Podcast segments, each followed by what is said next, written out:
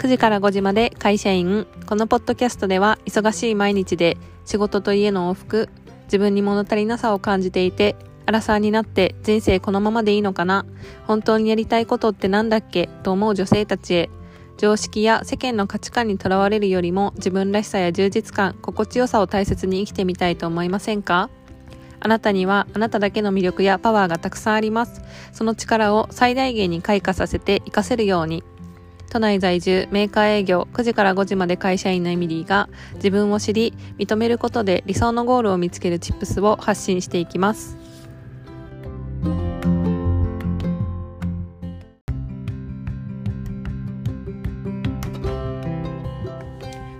回のエピソードは人気インフルエンサーゆうこすちゃんから学ぶ SNS との付き合い方についてお話ししたいと思います。あのまずはじめになんでこのエピソードを撮ろうかというと撮ろうかと思ったかというとあの SNS にあのコーチングをやってていたりとかあとは自分ビジネスやっていて発信することがすごく多くなったんですよね。ポッドキャストだったりあとはインスタグラムだったりあの LINE とかもやってるんですけどそういった中で自分発信でいろいろとこう自分の意見を話したりとかあのシェアしたりっていう時にあの特にインスタグラムでなんですけどちょっとその見るのが辛くなる時期があったというかあとは更新したりとかするのもこう周りの人の更新を見るとちょっとこう自分の中で他人と比べてしまってあのインスタグラムを見れなくなっちゃったっていうことが実はちょっと1ヶ月前ぐらいにあってあの距離を取ったりその自分的に距離を取ってたっていうことがあってその SNS との付き合い方って結構あのなんか人によっては私は特に疲れを感じる時が急に来る時があったんですよ。でそれについてちょっとこう原因とかを深掘りしていったらなんかこうなんで SNS に疲れるんだろうって思ったら自分の中で思い込みがあったんですよ。どんな思い込みかというとあの SNS はポジティブなことを書かなきゃいけないっていうふうに思っていたりとかあとはどんな時に SNS を使いますかっていうそのアウトプットをする機会があってその時に自分はその他の人が言った意見だったんですけどあのポジティブなことを見たいからそのネガティブなことはあまり見たくないなっていう話をしてた子がいてあそっかみたいな。それを聞いて私はじゃあもうネガティブな感情とかそういうふうに人を嫌な気持ちにするようなあのちょっと暗い内容とかっていうのはなるべく話すあのアウトプットしたりしないようにしようっていうふうに思ったっていうことがあってそこからあの SNS はなんかこういいことを話さなきゃいけないとか楽しいことを話さなきゃいけないっていう風に自分の中で刷り込みがあったっていうことがあってただその中で自分がこうインスタグラムを使っている中で常にこういい気分でいるっていうことが割と難しくて例えば落ち込んだことがあったりとかワークショップの後はこうちょっとバーンアウトというか燃え尽き症候群みたいになった時にもあのそういう気持ちもアウトプットしたかったんだけどあのできなかったんですよ。なんでだろうって思ってたけどやっぱりそういうのって見る人によってはなんかこうちょっとえって思われちゃうかなっていう風に感じてたっていうことも多かったりあとは会社を辞めた時期とかも会社を辞めましたみたいなことは軽く言ってたんですけどなんかその辞めたえっと、時の心境とかあとはそんなにこう言えなくてっていうのもあってこうちょっとやっぱり多分罪悪感とかネガティブな感情っていうのはなるべくインスタグラムでは発信しないようにしようって思ってたらポッドキャストでは全然言えてたんですけどあのちょっとやっぱりこうそういうフォロワーが減っちゃうかもとかっていう風な怖さとかもあって、えっ、と、そこから SNS 疲れをしちゃってたのかなって自分で思いました。で、あとはこうやっぱりすごいきらびやかなあの写真とかを載せていたりとか、あ、素敵だなって思う人と自分とのあのギャップっていうのを感じた時に、ああ、なんで自分は今こんなにこうちょっとこう惨めなんだろうみたいな風に思ったり、あとは映え写真とかもないしなとか、あの普段着とかは割とあの出かける時はしっかりお化粧したりあの服も着たりするけど普段はなんかあの ジャージばっか着てるからあのなんかそういう姿を見せるのもなみたいなって思ってとなんかなんかこう嘘をついてるじゃないけどいい写真ばっかりあげちゃいがちみたいなっていうこともあってなんかそこでちょっと SNS に疲れてしまったっていうこともあったなっていうのが理由だったなって思いました。ということであの人気インフルエンサーのタイトルの通りにあるその人気インフルエンサーのゆうこすちゃんっていう方がいるんですけどこの方はあの元、えーと、AKB グループの HS え？H 博多だから HKT かのメンバーで今あの YouTuber として活躍してたりとかあとは自分で起業もしていてあのなんかいろいろこうコスメだったかなとかなんかブランドとかをやったりしてすごいこう有名なそのインフルエンサーの方がいるんですけどゆうこすちゃんがその SNS との付き合い方みたいなことをお話ししてた動画を見た時にあなんか自分が感じてたことの答えが見つかったと思ったのでちょっとこのアイディアをシェアしようと思ってあの今回のエピソードを撮ろうと思いました。で今回のエピソード本題に入るとその一つ目は、えっと、ゆうこすちゃんから学ぶっていうことで SNS 疲れの理由とあと二つ目はあの修繕工事はありきっていうお話。であとは3つ目は思ったことを大切に発信しようっていうことをあのお話ししたいと思います。この3本柱でお話ししたいと思います。でまず最初にその発信 SNS 疲れの理由っていうのはあのゆうこしちゃんのその動画の中ではどんなことを話していたかというとですねえっとゆうこしちゃんが言ってたのは SNS 疲れは嘘から始まってると思うっていうふうに言ってたんですよ。で、これを聞いた時に、私、はっと思って、確かにって思っちゃったんですよ。最初のこのエピソードを更新しようと思ったきっかけで話した、やっぱり自分をよく見せようとか、あとはその自分に対して今の自分っていうのを素直に見せたりとか、ネガティブな感情に蓋をしたりっていうのは、あの、突き詰めていくと、そういう感情を、その自分の中で、えっ、と、持ってないですよっていう風にアピールしようとしてた嘘にもつながってるなと思っていて、まあ、そっからなんか確かに疲れてたんですよ。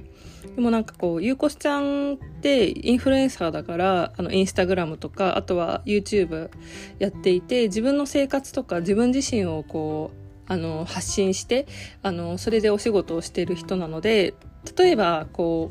う、なんだろうな、あの、なんて言うんだろう。なんか多分インフルエンサーってそういうところを仕事にしてる分そこがあの疲れちゃうと多分続けられないんだと思うんですよね。っていうこともあってやっぱりその SNS 疲れは嘘から始まっているっていうのはなんかすごいこうよくわかるというか私も自分のなんかこうインスタのプライベートアカウントとか持ってるけれどもそういうのもなんかやっぱりこう自分そういう自分を見せちゃいけないとかっていう思い込みから更新しなくなったりとかあとはそのお仕事のやつでもこういう自分は見せちゃいけないみたいなそういう自分に対して嘘をついてるからあの疲れちゃってたなっていう風にあのゆうこしちゃんのそのインタビューを見て思いました。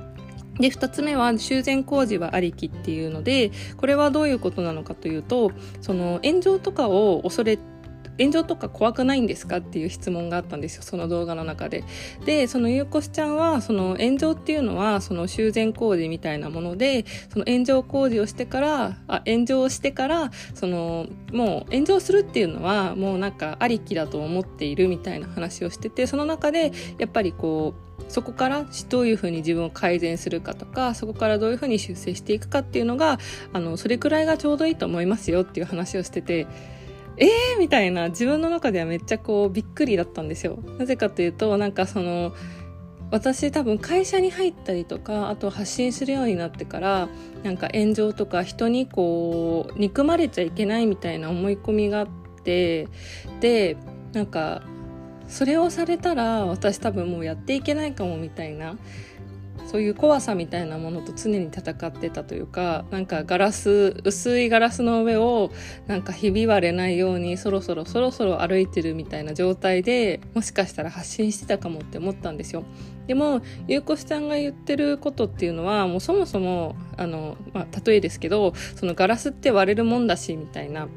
で、そこからどういうふうにこう自分で組み立てていくかっていう方が大切だと思いますよっていう話をしてて、あ、そっかと思ったんですよ。なんか私すごい失敗を恐れてて、あの、なんか誰かに批判されたりっていうのもしちゃいけないというか、なんかそれこそが悪みたいな風に思ってたけどそうじゃなくてそもそもそれはもうなんかしょうがないことっていう風になんかもう自然発生現象みたいな風に思ったらじゃあ別にそんなにこう怖がることってないじゃんって思ったら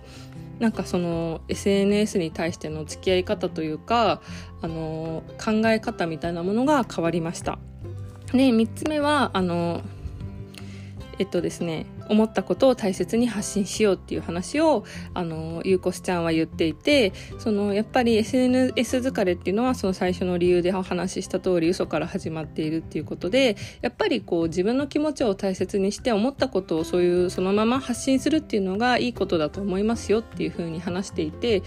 確かにって本当に思いました。だからなんか私もその休職をした時とかはその鬱になったっていう話を全然できなかったんですけどその時間が経って実はこう体調崩して鬱でした今すごいなんかもうクソニートみたいな生活を送ってますみたいなことをちょっと本当は言うのをやめようかなと思ってたんですけどそのストーリーインスタのストーリーズに上げた時があってそしたらこうすごく共感してもらえたというかなんか自分も落ち込んでる時だったのでなんかそういうのを見てなんか共感しましたっていうようなあのコメントをもらったんですよ実際。っていうことでその思ったことを発信するっていうのは確かにこうネガティブなことをねずっと言い続けてたらあの見る人によっては嫌だなって思うかもしれないけれどもその時には弱さを出したりとか自分のその気持ちを大切にするっていうことで思ったことをやっぱり人間だから蓋をするっていうのは良くないのかなって思ったんですよ。だから発信の仕方とかその伝え方に気をつけていればそういうこともあの自分の気持ちとして、えっと、自分に嘘をつかないっていうような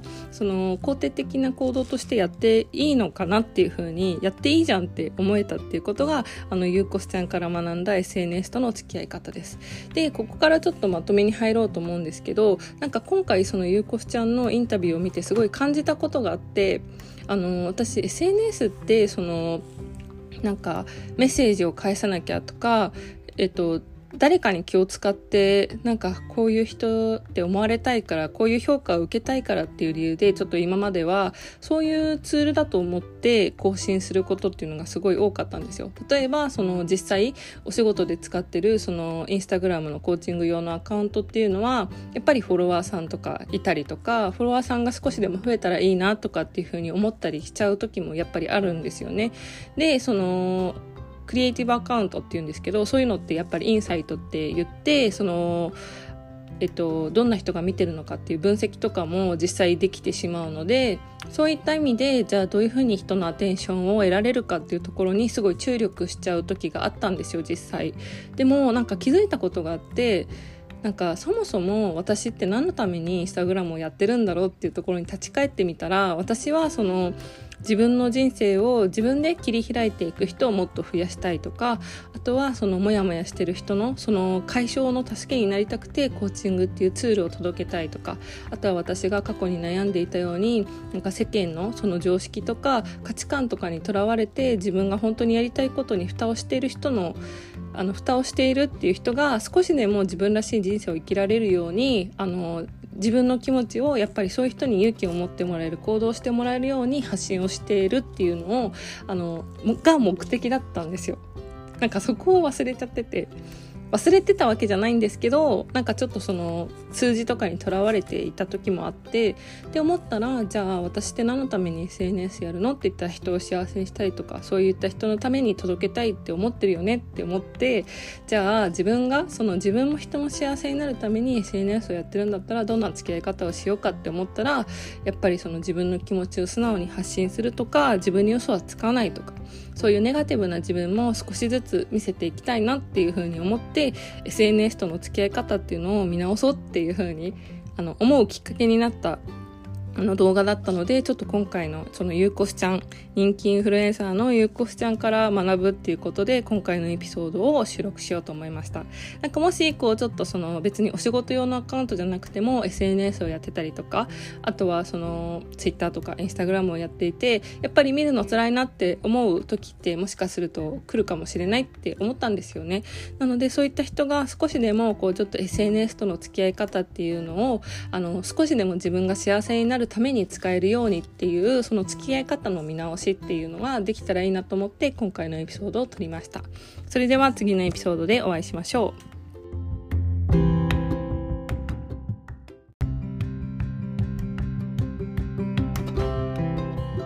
最後までお聞きいただきありがとうございました。もしエピソードが面白いと感じてくれた方は、更新の励みになりますので、ぜひフォロー、レビューお願いします。また会社員としての悩み人生の不安やモヤモヤエンパワーメント自分らしく生きるヒントなど興味がある方はメインページリンクのインスタグラム